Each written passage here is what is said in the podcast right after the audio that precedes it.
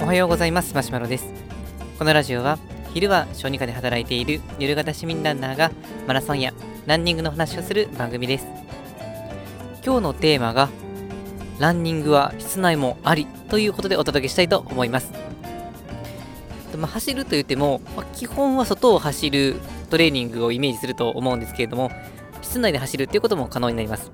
まあ、つまりどういうことかというとそれはランニングマシンを使ってのランニングですねまあ、ジムとかだったりすると、まあ、一般的な光景かなと思うんですけれども、まあ、この単純に外と、まあ、中の練習を比べたときに、まあ、どっちもイメージがあると思うんですけど、まあ、どっちかっていう表現でされると、まあ、外っていうふうに僕は答えるかなと思います。まあ、この発想としては、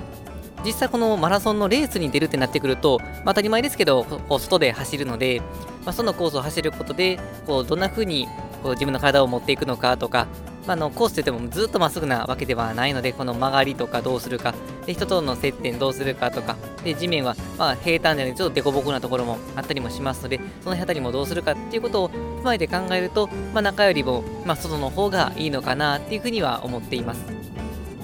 で、ただと、えっ、ー、と、いろいろ見ている中で、面白いこのブログ記事があって、あそれを見ると、あ、確かになるほど、まあ、そうかもしれないなと思うことがあったので、まあ、その辺を実はですね、ちょっとシェアしたいなというふうに思って、えー、今回ラジオにしました。でですね、まあ、どういう内容だったかっていうと、まあ、そのブログの元ネタとなったのが、まあ、トレイルマラソンに出た選手のことで、えー、ライアン・カイザーさんという方がおられるそうなんですけれども、その方がこのアメリカの100キロのトレイルマラソンに出て、まあ、2位になられたら、そういう方があるそうなんですが、その方がその練習どんな風にしてるんですかっていうインタビューで、まあ、実はこの全部の練習の中の約8割、80%を室内ランでやりましたっていう風に言ってたそうなんですね。で、これ、数字からすると結構僕びっくりで、でも本当にこの100キロのレースで2位入賞ってことはもう、まあ、プロじゃないですか。で、そのプロの人が、外じゃなくて中で練習しているっていうのは僕の中で衝撃的でした。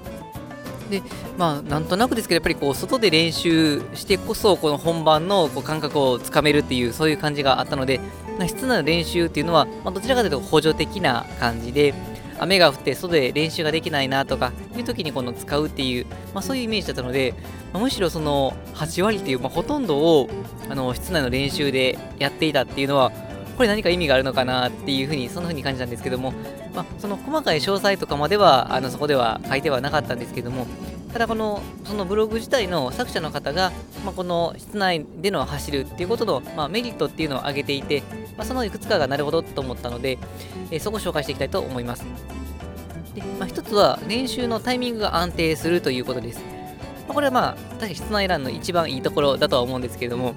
あの、まあ、豪雨でも暴風が降っても、まあ、地震はさすがに無理だとは思うんですけども、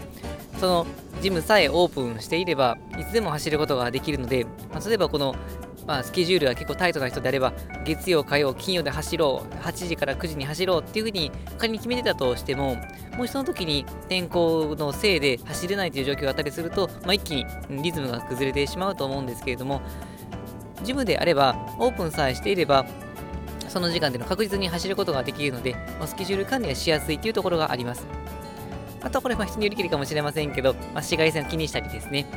え、ー、と、まあ、日光を浴びながら走るっていうのは、それはそれで、ま、気持ちがいいことではあるんですけれども、あのお肌のことを気にされる方だったりすると、まあ、紫外線が当たらない、まあ、ジムでのランニングっていうことを考えられるかもしれません。まあ、ちなみに僕はあの夜を 夜走ってますので、夜だったら紫外線気にしなくてもいいっていうのはちょっと付け加えておこうかなとは思います。でただこの辺りはあのイメージしやすい、まあ、メリットかなと思うんですけど、で1個そのブログで上げては上げておられたのがですね、えー、トレまあ、その室内のランニングマシーンで走ることによって怪我のリスクを減らすことができるっていうふうに書いてたんですね。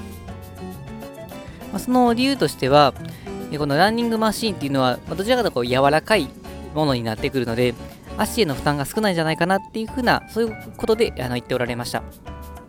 えっとまあ、ここは僕の中では賛否いろいろあるのかなと思うんですけど、もうとにかく合う合わないの世界になってきちゃうんですが、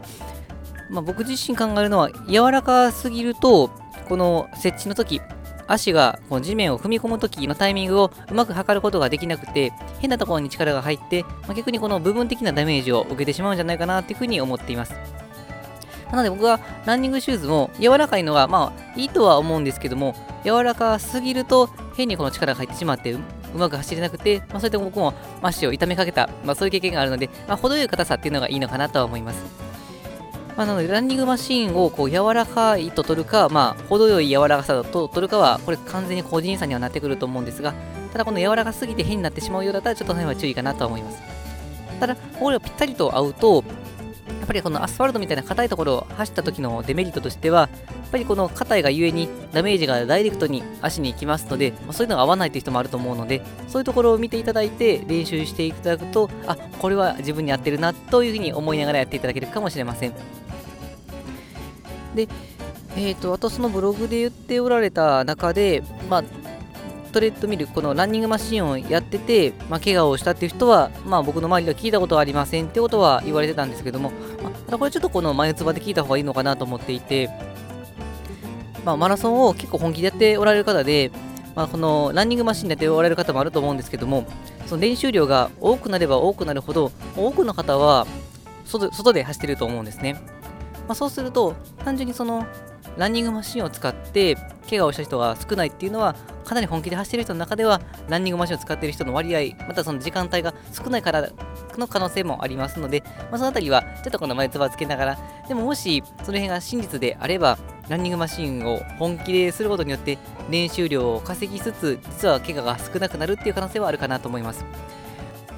このランニングマシンでこの怪我が少なくなるっていうことの、まあ、データみたいなのを僕ざっと見た感じは見つからなかったんですけどももし実はそんな検討したデータがありますよっていう人があったりとか、まあ、自分も経験上外で走ってると怪我多かったけど室内で走ったら実は怪我が激減しましたよっていう人があったら、まあ、それを、まあ、ぜひ教えていただけたらなと思いますもしよろしければですねこの Twitter でこの質問をやっていただけると、まあ、この答えを教えていただけるとすごく嬉しいので、もしよろしければぜひお願いします。というわけで本日の内容は以上です。このラジオではこのようなランニングに関する情報を日々配信しています。また僕自身はブログや Twitter などしていますので、よければチェックしていただけると嬉しいです。それでは本日も怪我に気をつけながらランニングを楽しんでいきたいと思います。それでは、さよなら。